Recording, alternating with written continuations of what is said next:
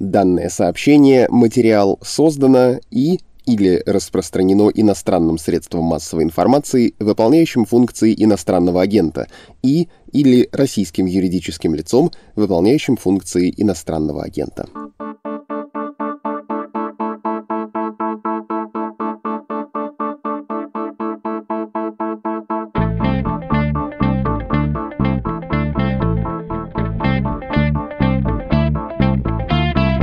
Вы включили подкаст «Медузы. Что случилось?» Он о новостях, которые долго остаются важными у микрофона Владислав Горин. 9 августа 2020, то есть год назад, в Белоруссии прошли выборы президента. И все пошло не так, как хотелось бы многолетнему авторитарному лидеру страны Александру Григорьевичу Лукашенко. Ну то есть что именно получилось? Не вызывающие доверие результаты голосования, массовые протесты, вынужденная опора на силовой аппарат и только на него, а еще внешнеполитическое неприятие происходящего всеми, ну, за исключением России. Но главным образом именно внутриполитический кризис случился, и длится он в латентной форме до сих пор. На «Медузе» нынче много текстов о произошедшем в Минске и других городах страны, и материалы эти вполне конкретны, так что давайте у нас будет больше обобщений, то есть мы сделаем шаг назад, ну вот как поступают в музее, когда стоят у картины, чтобы видеть ее более цельно. И я бы сформулировал тему так.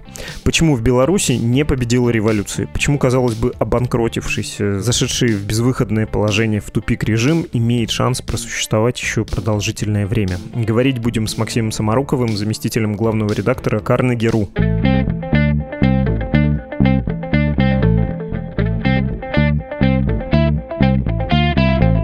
Максим, здравствуйте. Добрый день. В августе прошлого года у нас с вами был подкаст про Белоруссию. Он назывался «Почему то, что происходит в Беларуси, это пока не революция, и почему Александр Лукашенко оказался выгоден Западу и России».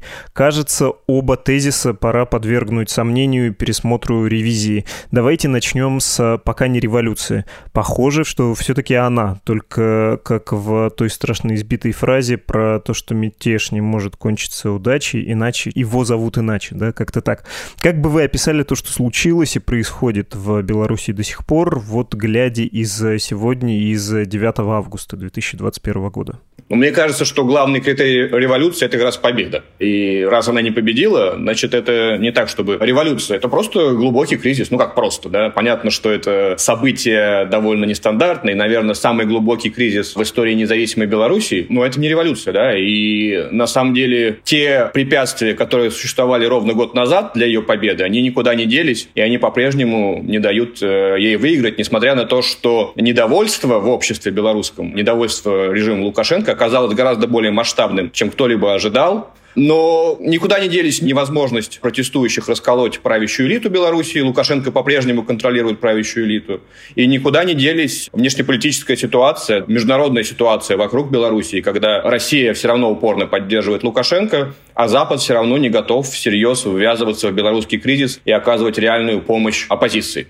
Есть очень утрированные представления о том, как случаются революции. Как раз раскол элит должен какой-нибудь, например, Бабарика, да, которого знают другие серьезные люди в пиджаках, сказать, слушайте, мы все сделаем по-новому, передоговоримся. Я буду гарантом того, что мы пересоберем все чуть по-другому. Должно быть народное недовольство, этот запрос — это часть революционной ситуации. Ну и да, и внешнее подтверждение — это тоже важная штука. Мы с вами помним, что в России после 91 -го года, когда в Беловежье все случилось, куда пошел Ельцин, кому он пошел звонить? Он пошел не Горбачеву звонить в Фароса, вообще Буша набрал, да, первым делом. Международное признание для любой новой государственности, в том числе сменившегося режима, чрезвычайно важная штука. Я бы рискнул в публицистическом запале сказать, что то, что произошло в Белоруссии в августе 2020 года, ну и позже, в любой другой стране бывшего Советского Союза, все-таки привело бы к революции? Ну, там, не знаю, кроме Туркмении и Азербайджана. Даже Казахстан с Россией сильно бы изменились, не говоря про Украину. Почему этого не случилось в Беларуси? Чем так оказался уникален, что ли, вот этот постсоветский белорусский режим?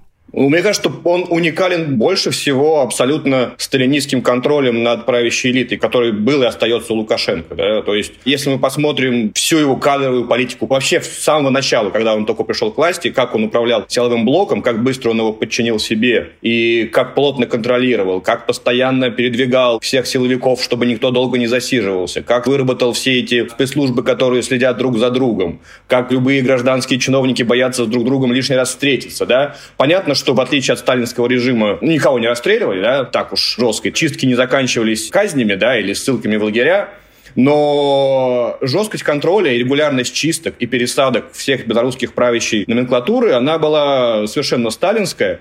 И мало того, одна из э, главных гарантий такого контроля Лукашенко над ситуацией в том, что приватизация была очень ограниченная. Да? Не появился слой олигархов, который мог бы инвестировать серьезные деньги в революцию, как это происходит там на Украине, скажем. Да? И так как у вас все финансовые потоки все равно контролируются там Лукашенко и силовиками, лояльными ему силовиками, да, у вас очень сложно найти финансирование и вообще какой-то любой ресурс, да, который бы не контролировался им, чтобы организовать альтернативу, чтобы организовать какой-то, ну, в принципе, эффективное оппозиционное движение. Да? А без денег и организационного ресурса выиграть революцию очень трудно, даже когда в обществе есть мощнейшее недовольство конкретным президентом и усталость от него. Да? И я думаю, что по уровню неприватизации да, и по уровню сохранения такого жесткого государственного контроля над экономикой Беларусь выделяется, в общем, даже на фоне того же Казахстана там, или Азербайджана, да, таких вроде бы жестких диктатур, но которых в экономическом отношении все-таки немножко посвободнее и порыночнее, чем в Беларуси. Как это отличается от России? Ну, потому что мы с вами живем в формально Российской Федерации, и много чего написано, в том числе вольнолюбивого, в том числе в обновленной Конституции, а есть как бы фактическая Россия, которая устроена м, таким, а, я бы сказал, феодально-мафиозным образом. Есть группы разного уровня, которые представляют собой рыхлые альянсы, которые и друг с другом конфликтуют, и внутри конфликтуют, и есть некий внешний арбитр, и его ценность, собственно, в этом и состоит во внешнем арбитраже, который может сказать «нет, ты». И мы знаем даже по имени этого человека, он находится последние 20 лет в Кремле и около. Чем это отличается от белорусской ситуации? Почему в Беларуси не сложилась такая же система, которая ее не назвать более демократичной, но она более плюралистичная, что ли, и какая-то более сложно устроенная. Просто ответ в том, что Белоруссия маленькая. Мне кажется, что он не исчерпывающий. Нет, ну, отчасти и в том, что Белоруссия маленькая. Да, что российский режим гораздо более разнообразный и многоголовый. Да? Не то, что там демократичнее принципиально. Да? И люди, в принципе, разделяют похожую этику и похожие методы управления. Да? Но просто их много, и у них гораздо более разнообразные интересы. И тут э, размер, конечно, имеет значение, потому что у вас э, в любом случае есть куча региональных элит, которые имеют там свои какие-то представления о прекрасном и о том, как нужно управлять конкретным этим регионом. Да? И которые имеют в этом регионе гораздо более сильные позиции чем федеральный центр. А все-таки в Беларуси Лукашенко постоянно даже объезжал физически просто все эти города и мог прийти и посмотреть, что происходит там, что происходит там, и мог контролировать там чуть ли не каждый завод, да, регулярно бывая на каждом из них и зная каждого директора поименно, зная каждого там мэра и любого другого чиновника во всей этой властной вертикали, и его степень, ну, просто даже личного контроля могла быть гораздо больше. Ну и к тому же все-таки в России российская экономика несравнимо более рыночная, не просто гигантско более рыночная по сравнению с белорусской. Да. У нас все намного свободнее. У нас все равно, так или иначе, есть гигантские корпорации, которые могут позволить себе гораздо больше вольности, чем любые белорусские даже успешные бизнесмены и окологосударственный и крупный бизнес. Да. Просто а, вот мы все-таки не можем в России представить, ну, по крайней мере, пока, да, что кого-нибудь из капитанов крупного российского бизнеса вдруг возьмут завтра и посадят. Это все-таки будет странно, это может вызвать какие-то поражения в элитах. Но никто не будет так рисковать, да, это вызовет, это может стать слишком сильным раздражителем для всех остальных.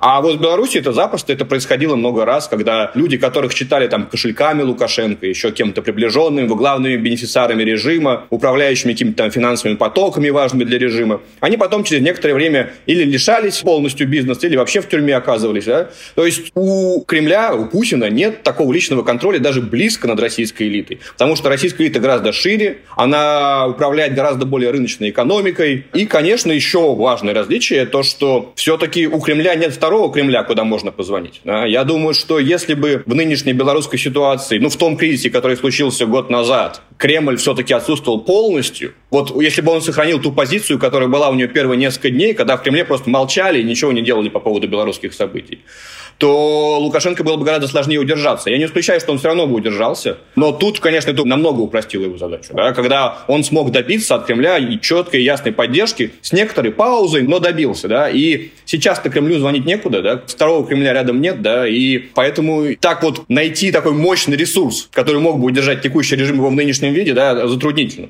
Если говорить еще про, понятно, с внешней поддержкой понятно, про вот эту внутреннюю монолитность и про едино единодушие и военно-политической бюрократии, и гражданской бюрократии в поддержке Александра Лукашенко.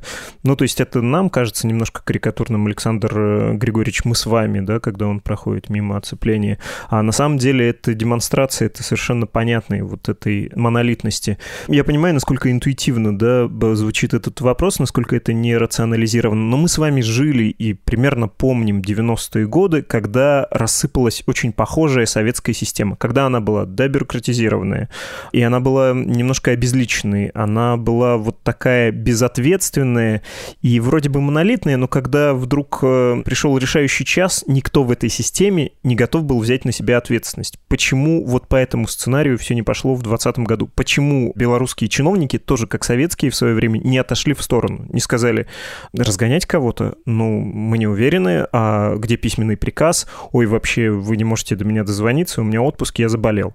Почему не случилось вот такого паралича? Почему к единству добавилась функциональность? На самом деле этот паралич, он немножко был, особенно первое время. Да? И есть наблюдение, когда там различные силовые структуры страны поначалу очень неохотно лезли во все эти штуки, и Лукашенко их, по сути, специально загонял. Например, там Генпрокуратура не очень хотела да, влезать и брать на себя явную такую ответственность за репрессии. Но ее быстро загнали, чтобы она тоже была помазана, да, и не думала, что если вдруг режим рухнет, то прокуратура сможет остаться чистенькой и не замазанной в репрессиях, всяких пытках и тому прочего, да. То есть Лукашенко целенаправленно замазывал весь силовой аппарат в разгонах, в пытках, в жестокостях, чтобы ни у кого из силовиков не было иллюзий, что они могут постоять в сторонке и вот так вот, как вы говорите, нейтрально посмотреть на то, что происходит. Ну, кто победит, тот и победит, да. Но главное отличие от советской системы – воли власти, да, потому что и белорусская система, и советская система, они были очень сконцентрированы на первом лице. Все равно, да, все приказы, они выходят от генсека, да, там как его фамилия, неважно. И просто у Михаила Сергеевича такой воли к власти не было.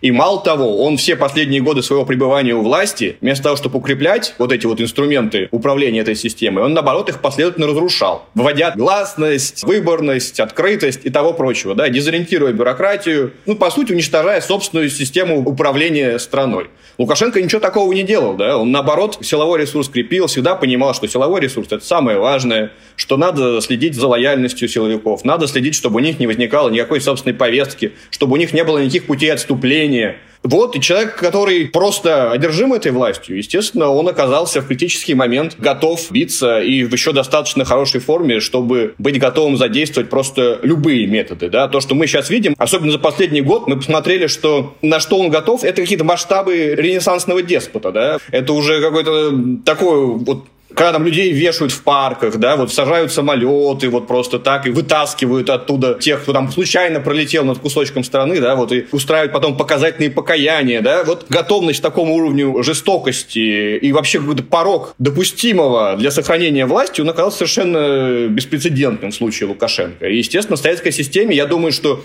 если бы кто-нибудь из ГКЧПистов, например, оказался по складу похожим на Александра Григорьевича, да, то все могло бы пойти, конечно, совсем по-другому. Мы бы с вами жили в Советском Союзе и говорили не по Зуму, а по советскому Зуму. Есть у меня вопрос иронический к вам, хотя про смерть, странную смерть в парке и про посаженный самолет я тоже потом спрошу.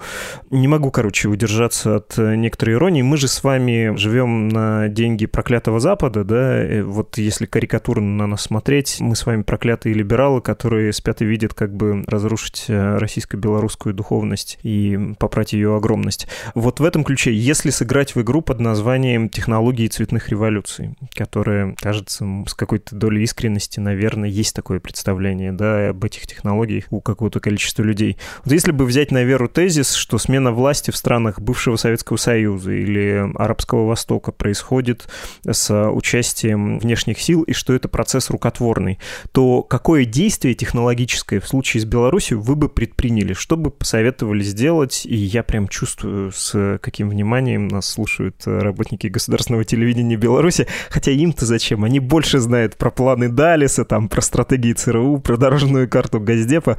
Ну, в общем, если бы вы были страшным злопыхателем, вы бы что стали делать сейчас? А, ну, советовать я бы ничего не стал никому, но все смены власти, понимаете, вот вы говорите, принять на веру там или еще что-то такое. Тут не надо ничего принимать на веру. За 30 лет существования постсоветского пространства мы видим, как меняется там власть. В каких случаях? Она меняется или с естественной смертью правителя, да, ну, или каким-то добровольным путем, когда правитель сам уходит, там, ну, неважно, это как Каримов умер, там, или как Назарбаев или Ельцин добровольно передали, ввиду своей глубокой старости, да, передали пост преемнику. Или внутриэлитного раскола, да. Вот протесты, ну, я не знаю, вот такого, чтобы вот протест пошел и смел кого-то просто так, без того, чтобы... Протест — это такой хороший толчок к тому, чтобы часть элиты вспомнила про свое недовольство, почувствовала в себе волю и смелость взять власть, да, попробовать пойти и взять власть у той части элиты, которая не устраивает, у другой части элиты, которая там ближе к кормушке, чем вот те обиженные, да, которые отодвинули там от кормушки, да, вот. И в Беларуси раз это очень сложно, да, вот найти людей, которые готовы бросить вызов режиму, да, изнутри режима, а не откуда-то там с улиц, да, без силового ресурса, без финансового ресурса. Без этого ничего невозможно сделать, да. И вот надо найти их сначала, договориться с ними, да, дать им какую-то ясную картину будущего, в котором они будут хорошо устроены и которые они получат четкие полномочия, и дальше они сами все сделают. Там дальше можно уже особо не, не напрягаться по поводу организации, они сами все организуют, как мы видели прекрасно там на Украине, в Молдавии, да, где угодно. Ну, в этой связи вспоминается, конечно, Виктор Бабарика, который мне всегда казался из вот этой тройки кандидатов оппозиционных наиболее опасной для авторитарного режима Александра Лукашенко фигурой, поскольку он был и в правительстве, и в российско-белорусском банке, в общем, и с Москвой, и с чиновниками мог бы договориться и быть таким символом пересборки, но, опять же, режим всех купировал, кого мог, и это было сделано достаточно технично. Если говорить про внешнюю поддержку, про фактические намерения коллективного Запада при всей условности этого термина. Я понимаю, что коллективный Запад — это и переговоры в Женеве, и беженцы в Литве, но все-таки вы видите там сколько-то серьезное намерение поддержать альтернативу Александру Лукашенко, если все-таки что-то случится существенное в стране и власть там переменится? Нет, я не вижу никаких намерений. Я, наоборот, вижу ровно противоположное, что весь этот кризис еще раз подтвердил то, что, в принципе, было ясно и до, то, что, э, ну, Запад, как бы, штука довольно открытая, да, и они там свои более-менее намерения не скрывают. То, что для Запада независимость Беларуси гораздо важнее, чем демократия в Беларуси. И выбор между этими двумя вещами все равно в пользу независимости, да. И также понимание, что если Запад всерьез влезет в белорусский кризис, то независимость может оказаться под вопросом, оно тоже никуда не делось, она остается остается на месте. А то, что там э, Тихановская встречается с Байденом, или то, что Евросоюз вводит санкции, ну, это больше для себя, да. Это никто там ни с той стороны не рассчитывает, что это как-то изменит ситуацию внутри страны. Я думаю, что в случае Тихановской эта встреча даже скорее окончательно уничтожает ее шансы хоть как-то вписаться в политическую жизнь белорусскую в будущем, да, потому что, ну, тут уже, по крайней мере, для Кремля она явно будет неприемлема, а Кремль все равно будет решающим арбитром в белорусской политике, да, ну, в ближайшие годы, по крайней мере. Нет, нет, в общем, не будет. Запад явно не готов всерьез вмешиваться. Во-первых, он наелся предыдущих вмешательств, а во-вторых, он считает, довольно ну, справедливо считает, что просто у Запада нет рычагов влияния на белорусскую ситуацию, такие, как есть у России. Поэтому лучше лишний раз не провоцировать Кремль на какие-то непонятные действия, которые могут закончиться, в общем, неприятностями для всех. Тогда еще раз объясните, пожалуйста, сюжеты 2021 года. Я имею в виду историю с посадкой самолета с Романом Протасевичем на борту, потом эти странные интервью и миграционный кризис с Литвой, то есть с поставкой беженцев из Ирака в Европейский Союз, плюс история со странной смертью в Киеве главы Белорусского дома Виталия Шишова. Потому что если бы меня спросили, я бы сказал, что это как в одной старой книге Нолем и Тангера, да, «Не трожь меня». Это вот политика такой повышенной токсичности, которая демонстрирует, что лучше со мной не связываться, или даже стратегия скунса, простите за снижение метафоры. Ну вот я-то вижу в этом как раз внешнюю политику. Вам кажется, что это демонстрация скорее внутренняя, инструментария более более широкого и более жестокого, что это инструмент запугивания в первую очередь? Нет, он как раз демонстрирует и внутри, и вовне свою готовность на любые действия и свою просто биться до последнего. Да? И, и посадка самолета, конечно, и штука с беженцами в Литву, да, и ну, мы не знаем, кто там, пока расследование не закончено, да, кто там повесил. Мы не можем так уж сразу...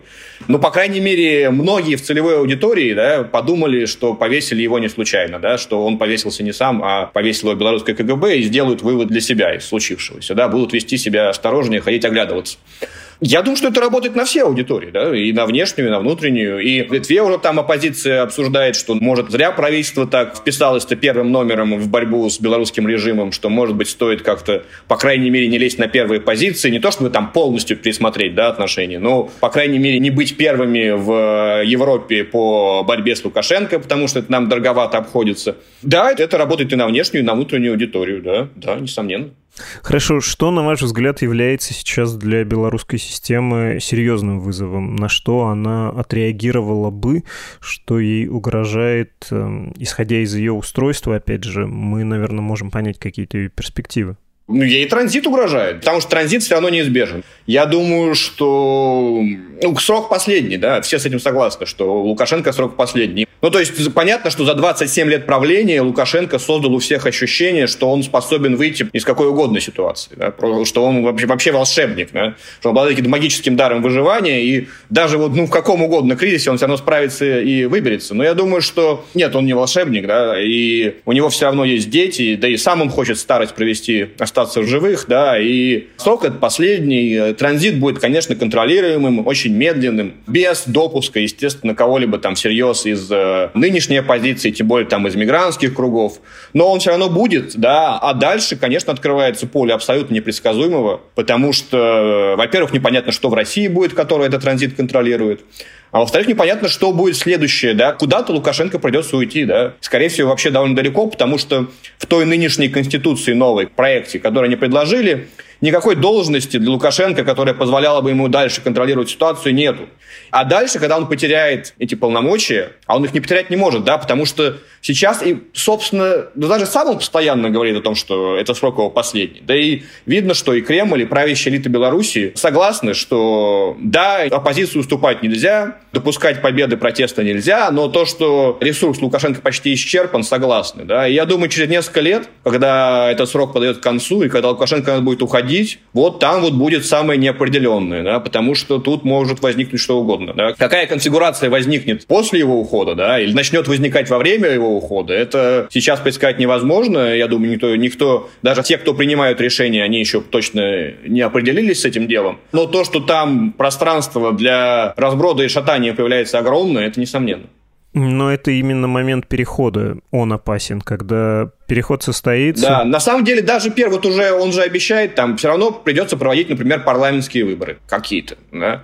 С референдумом по Конституции еще ладно, да, референдум по Конституции такая штука, когда непонятно, как голосовать против, да, вы голосуете против новой Конституции, вы что, старую хотите, да, вы голосуете за новую Конституцию, вы тоже, получается, режим поддерживаете, да, то есть тут это еще такие безопасные ближайшие, да, вот этот референдум по Конституции, он довольно безопасный, который будет в начале следующего года. Но дальше-то все равно неизбежно возникнут выборы выборы в парламент и тому подобные вещи. И даже белорусский режим все-таки не может взять и отменить выборы вообще. Все равно их придется как-то проводить. А там любое массовое голосование – это всегда напряженка, всегда нервы, всегда даже не столько какие-то проблемы со стороны протеста, сколько избыточной реакции со стороны властей на любую ерунду, которая может вывести ситуацию из того хрупкого равновесия, в котором она сейчас момент перехода плюс, э, ну, по нашему с вами опыту жизни в Советском Союзе, попытка перемен, попытка изменить систему, которая на предыдущем этапе все рычаги изменений сломала и выбросила куда-то. Это тоже может быть моментом каким-то кризисным, и тут надо просто помахать рукой всем фанатам теории «я устал, я ухожу», что это что-то сильно меняет, и фанатам теории имени дыхания Чейна Стокса, да, что смерть лидера тоже на что-то влияет. Не физическая смерть и не фактический уход влияет. Ну, честно говоря, ельцинизм не сильно отличается от путинизма. Честно скажем, казахский режим э, чистого Назарбаева вот с нынешним президентом не имеет большой разницы. Имеет э, как раз значение попытка чего-то поменять, да? Насколько это может быть опасно и в какой момент у белорусских властей может возникнуть необходимость каких-то перемен? Когда Россия решит снять с довольствия, лишит э, ресурса этот режим? Я думаю, что перемены в Беларуси будут так же, как и во все предыдущие разы, исходить все-таки сначала нужны перемены в России. Да? То, что эта страна настолько зависима и встроена в российскую систему и экономически, и внутриполитически, что все равно, даже если, ну, представим, там, мы где-то уже там, когда там Лукашенко заканчивается, в 25 году, да, и вот он все-таки ушел на пенсию, и назначили какого-то там Лукашенко бис. Э, с точки зрения лиц, рассевшихся на ключевых постах, естественно, перемены будут огромные, но в курсе, я думаю, резких перемен не будет. Возможно, какие-то, ну, вот как вот в Казахстане, да, там какие-то символические мягкости, да, там вводятся, ну, потому что все понимают, что, ну, как бы общество очень сильно устало, надо ему дать хоть немного выдохнуть после предыдущих всех этих репрессий. Но понятно, что все равно решающее слово будет за Кремлем, и пока в России перемен нет, в Беларуси тоже перемен не предвидится. Собственно, как было при распаде Советского Союза, да, независимость на Белоруссию свалилась, и демократия на Белоруссию свалилась, потому что в Москве просто все развалилось, да, и сразу оказалось, что Беларусь попала в новую реальность. И я думаю, что примерно так же будет устроено все и в этот раз, да, когда, да, собственно, не только при распаде Советского Союза, так и при формировании Советского Союза тоже примерно так же происходило все. Да, это скорее будет еще одно последствие от перемен в России, да, потому что, ну, я не могу себе представить какие-то отдельные, действительно глубокие перемены чисто в Беларуси, да, и мне кажется, что люди, которые сейчас готовы на большие жертвы в борьбе за эти перемены, надо просто подождать, как польская солидарность, которая в 81 году упорно боролась за свободу и демократию, хотя надо было подождать там всего несколько лет, и вся это на них свалилось бы без всякой борьбы. На самом деле, я бы даже сказал еще более страшную вещь, что если бы у белорусской оппозиции, у белорусских протестующих смогли сформироваться какие-то реальные ответственные лидеры, и власть это позволила, то вполне возможно, что они бы зафиксировали ситуацию в гораздо более благоприятной форме начала 2020 года, когда в Беларуси были и СМИ какие-то существовали независимые, да, и существовали западные НКО, работали, и репрессий таких жестких не было, да, и политзаключенных, в общем, по сути, не было, да, и вот в этой ситуации можно было жить дальше спокойно еще годы и годы и ждать, пока в Москве чего-то поменяется а там дальше и в Беларуси бы поменялось. Потому что так просто ко всему этому добавились репрессии, да, а срок ожидания не поменялся все равно. Только его приходится ждать жестокостями. Жестокий у вас взгляд, и я бы сказал, какой-то лишающий надежды и обесценивающий немножко выступление людей. Ну, то есть позиция тех, кто выходил на улицу и не только на улицу, а заявлял о своем несогласии, о своей усталости, вам кажется, что немножко подождать и ход времени все изменил бы.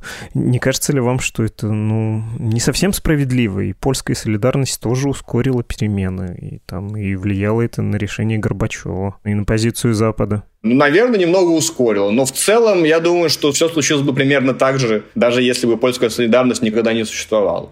Нет, ну это создало, по крайней мере, в случае польской солидарности, Ярузельскому было с кем садиться за круглый стол. Да? То есть были какие-то люди, которые своим противостоянием режиму заслужили авторитет достаточный, чтобы представлять какую-то альтернативу в переговорах с режимом. Да? То есть в этом отношении, конечно, нынешние протесты добавили, например, тому же Бабарика, да, зато сейчас, да, в отличие от ситуации там начала 2020 года, понятно, что если Беларусь оставят в покое, да, она, скажем, ну, переместится куда-то на другую планету и в геополитическом вакууме будет решать свои внутренние проблемы, то понятно, кому с кем переговариваться, по крайней мере. Понятно, что у Бабарика по всем рейтингам, там, независимо от их методологии, которая отличается сильно, да, и, возможно, они там не очень точно отражают реальную ситуацию, там все равно есть проблемы с опросами, но все равно понятно, что Бабарика пользуется непререкаемым авторитетом среди почти всех протестующих. И у него есть ресурс, да, популярности, который вполне себе позволяет ему представлять белорусских недовольных, да, вот в случае серьезной трансформации режима, да, но не знаю, я совершенно не исключаю, что все то же самое можно было сделать просто подождав несколько лет и в гораздо более благоприятных условиях. Да? Потому что все-таки, на мой взгляд, главное последствие этого кризиса для Беларуси и для белорусской государственности это гораздо более жесткая привязка к России и разрубание вообще всех связей с Западом, всей инфраструктуры связи с Западом. Потому что сейчас даже, ну, по сути, посольства закрываются. Да? Потому что не нужны посольства, да, там, как говорит Александр Григорьевич, есть там квартира для посла и секретаря его, и достаточно, да. И в этих условиях транзит, конечно, будет, но просто гораздо более привязанный к России, да, и, возможно, это была такая вот точка расхождения, с которой уже очень сложно свернуть с этого накатанного, да, с этой колеи, да, вот, на которую они вышли в августе, вот там вот несколько дней было, когда можно было куда-то свернуть, да, или до этого августа были возможности куда-то еще сворачивать, да, а сейчас уже, по-моему, уже все, очень тяжело будет. Понятно. Спасибо за безжалостный, но прагматичный взгляд. Максим Самаруков, заместитель главного редактора Карнегеру. Спасибо.